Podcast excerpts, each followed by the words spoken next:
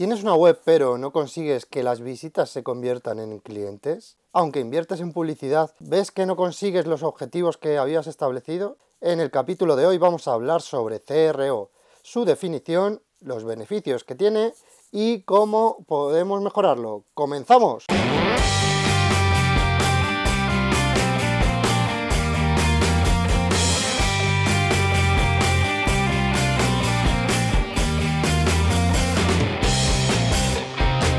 Bienvenidos a Quali Podcast, el podcast de Quali Media. Mi nombre es Javier Revuelta y hoy vamos a hablar de el CRO, que no sé si sabéis lo que es, pero bueno, vamos a comenzar por lo que es la definición.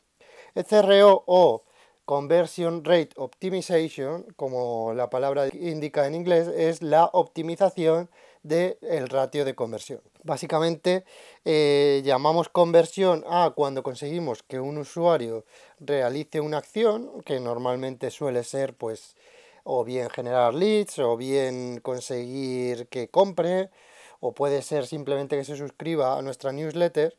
Entonces, bueno, eh, la conversión máxima siempre suele ser el conseguir que compre y bueno, pues siempre va enfocado un poco hasta hacia ese aspecto, ¿vale?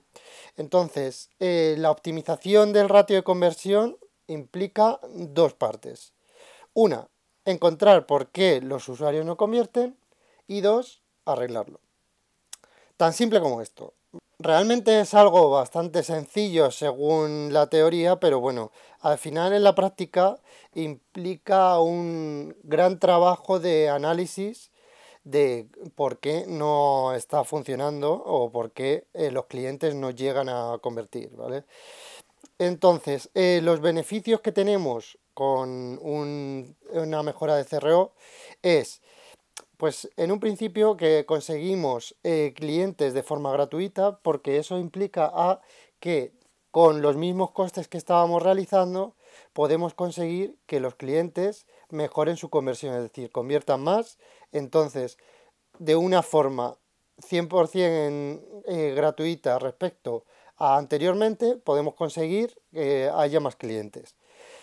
Luego, de las mejoras de beneficio eh, son mucho mayores que las de ingresos, consiguiendo la mejora del conversion rate. ¿Por qué? Porque tenemos eh, normalmente dos tipos de coste, el coste fijo y el coste variable, ¿vale?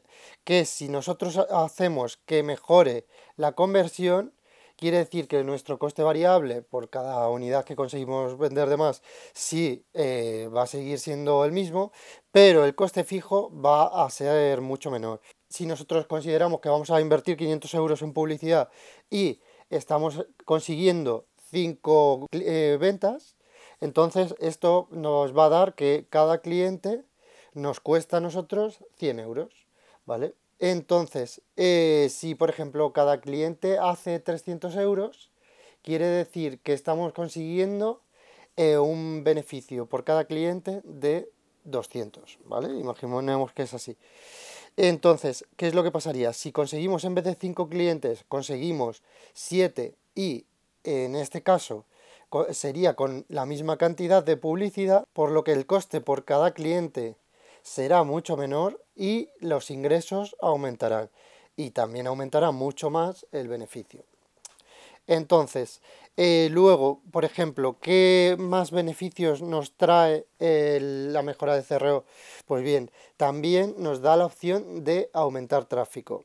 ¿Esto cómo sería? Pues bien, si nosotros estamos realizando una inversión en publicidad o bien en, conseguir en redes sociales que se vea más nuestra marca y conseguimos mejorar dicho el CRO, entonces esto implica que si nosotros aumentamos la publicidad, podemos mantener un CRO la misma, en el mismo número.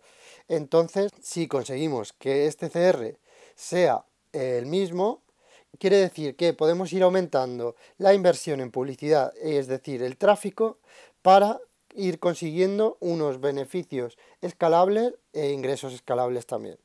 ¿Vale? Esto también implica que vamos a mejorar nuestra cuota de mercado, es decir, que si estamos en una situación en donde eh, el margen de beneficio ha aumentado, podemos seguir aumentando nuestra cuota de mercado eh, mediante un mayor tráfico y conseguir mayor número de clientes. Bien, como veis, tiene muchos beneficios el conseguir que el CRO aumente. Eh, el aumentar el CR es algo, pues, como hemos visto, que son dos fases y puede ser bastante sencillo en muchos casos una mejora de este, de este ratio. Pero el problema que existe en muchos casos es que las personas que tienen que realizar esta optimización, pues bueno, no tienen la capacidad, ya sea por tiempo, ya sea porque no tienen el conocimiento o no tienen cualquier otro stopper que no le permite realizar esta mejora, pero sin duda es uno de los procesos y estrategias de marketing online que más consigue mejorar nuestros beneficios. Entonces, eh, para la estrategia de, de CRO de tu web, es decir, para la optimización del conversion rate de tu web, lo que vamos a basarnos es en dos partes. Una, analizar y otra en solucionar, como hemos comentado. La primera, la de análisis, pues el punto principal, y este es un punto necesario siempre, es que pensemos como el usuario. Es decir, nosotros en muchos casos no somos el usuario que va a comprar en nuestra empresa. Entonces, si por ejemplo tenemos una tienda online de un producto que nosotros no somos el usuario, pues bueno, por ejemplo, eh, productos que eh, en mi caso que son femeninos, ¿vale? Entonces yo a priori no voy a comprarlo, pero eso no quiere decir que yo le venda como si fuera un hombre. Tengo que venderle como si fuera una mujer. ¿Por qué? Porque al final la venta va a ser hecha hacia una mujer. Entonces, si yo eh, me baso en el pensamiento que pueda tener eh, un hombre, entonces estaría errando muchas de las decisiones de nuestra estrategia de marketing online. Entonces, ese es un punto muy importante siempre, pensar como el usuario. Luego también existe normalmente un, eh, pues el usuario a lo mejor le gusta y le interesa un tipo de actividades. Este tipo de usuario pues tiene una edad que a lo mejor no es la que nosotros tenemos. Entonces, todo esto tenemos que valorarlo, pensar como el usuario que va a realizar la compra eh, en nuestro, de nuestro servicio o de nuestro producto, ¿vale? Luego, para analizar este proceso, lo suyo sería crear un embudo en Analytics, por ejemplo, podemos crearlo o en cualquier otra herramienta de analítica web, porque crear dicho embudo nos va a ayudar a ver en qué paso es donde el usuario, pues eh, estamos perdiendo mayor número de usuarios, ¿vale? Eh, ¿Qué es lo que pasa? Que, bueno, un embudo de ventas simplemente es ver cómo, eh, según los pasos que va realizando el usuario, cómo va actuando, ¿no? Es decir, pues digamos que cuando entra, eh, nosotros creamos una campaña de publicidad, el 100% de las personas que ven la campaña no clican, sino clica un porcentaje, de ese porcentaje un tanto por ciento se mantendrán en la web y la consumirá. Luego de ese porcentaje que ha visto la web, va a haber otro porcentaje menor de usuarios que eh, rellenen el formulario, por ejemplo, y de esos usuarios que se han puesto en contacto contigo, un porcentaje van a ser los que les puedas vender tu producto o servicio, por ejemplo, ¿vale? Entonces, eh, todos estos pasos habría que tenerlos en nuestro embudo de venta, ¿vale? Porque así vemos que, por ejemplo, eh, oye, estoy viendo que muchos usuarios hacen clic, pero ninguno se mantiene en la web durante más de 20 segundos. Entonces eso implica que hay algún problema en la carga de nuestra web, en lo que ponemos en nuestra web que le aparece al usuario en primera instancia. Pues ahí tendríamos que solucionar este primer paso. ¿Vale? Como veis, eh, crear un embudo para analizar qué pasos están funcionando es uno de los puntos también más importantes. Luego, además de herramientas de analítica, pues a nivel como Analytics, eh, también podemos eh, utilizar otro tipo de herramientas como son los heatmaps o las grabaciones de sesiones, ¿vale? Este tipo de herramientas lo que hacen es, pues los heatmap, por ejemplo, ven qué partes de tu web el usuario le interesa más, ¿vale? Normalmente los usuarios pues van navegando y a la vez que van navegando pues van viendo unas partes de nuestra web que les interesa más, donde enfocan su mirada y todo esto con este tipo de herramientas podemos utilizarlo. Y luego la grabación eh, simplemente es de forma anónima, se realiza eh, por parte de este tipo de herramientas una grabación de cómo los usuarios eh, interactúan con nuestra web. Pues oye, en este tipo de, de, grabaciones podemos ver cómo, pues a lo mejor los usuarios tienen problemas en móvil con una de las partes de nuestra web y por eso no están convirtiendo. Pues es algo muy importante. El siguiente paso, que ya no sería de parte de analítica web, sino directamente de eh, estar con el cliente y realizar una encuesta a dicho cliente. ¿vale? En estas encuestas lo que vamos a ver es pues qué es lo que les puede interesar, qué es lo que no les interesa de nuestra web, de nuestro servicio, qué es donde, ellos ven mayores problemas, donde ven que estamos por encima de la competencia. Un poquito podemos conseguir mucha información adicional de todo el proceso de compra, lo que le ha costado al cliente, no de las recomendaciones que haría a otros usuarios, etcétera. Y por último, eh, una parte importante cuando estamos hablando de empresas eh, grandes es el contacto directo con ventas.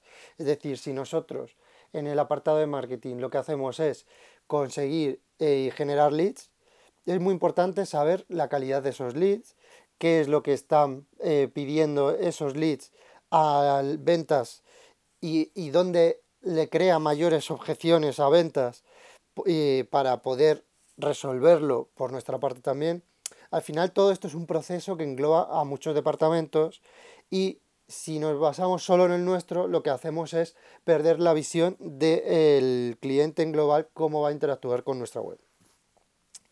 Entonces, eh, ya que tenemos el análisis, ¿vale? Una vez que tenemos el análisis de dónde estamos fallando, tenemos eh, que crear las soluciones, ¿vale? En primer lugar, es muy probable que cuando realizamos este tipo de análisis, pues veamos que no solo tenemos un problema, sino que tenemos muchos problemas, que tenemos muchas objeciones de los clientes diferentes. Entonces, tenemos que crear una lista con los problemas y las objeciones que tienen los clientes. Y bueno, en base a esta lista va a ser lo que nosotros trabajemos. ¿Vale? Una vez que tengamos esta lista, pues eh, lo primero es filtrar qué es lo más importante, qué es lo menos importante dentro de eh, problemas y objeciones. Y bueno, pues ver cómo solucionar eh, dichos problemas y dichas objeciones. En muchos casos, ser creativo para eliminar problemas es algo muy interesante. Por ejemplo, ¿qué es lo que pasa? Que donde muchos usuarios en un e-commerce suelen caer es en el registro, ¿no? Porque muchas veces eh, cuando vas a realizar una compra, pues ves que el registro en dicha plataforma es muy tedioso, te puede durar mucho tiempo y al final dices, oye, pues voy a esperar y lo hago esta tarde, por ejemplo. ¿Y qué es lo que pasa? Que al final no vuelves a esa web porque se te olvida, por lo que sea, porque has encontrado otra web que te lo hace más sencillo, que tiene un precio casi igual, y a lo mejor te interesa. Entonces, para no perder este tipo de clientes, pues oye, a lo mejor nos interesa que cree un registro eh, simple y luego una vez que haya comprado, pues eh, decirle, oye, ¿dónde quieres que te envíe el producto? Y entonces este registro lo hemos pasado en dos partes, lo hemos simplificado y entonces el cliente no lo ve como un proceso tan largo. Eh, entonces, como bien comento, pues eh, vamos generando ideas de cómo solucionar los problemas y en base a ello eh, ver también cómo podemos hacer para solucionar, qué es lo que implica y todo lo que conlleva la solución de dichos problemas. Luego, una vez que ya tenemos pues un listado de cómo vamos a solucionar dichos problemas, tenemos que crear los test de mejora, ¿vale?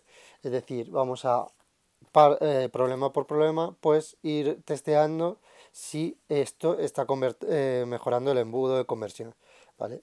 Porque en muchos casos creemos que vamos a solucionar un problema. Oye, eh, imaginemos, oye, el botón lo vemos, el botón de comprar muy pequeño.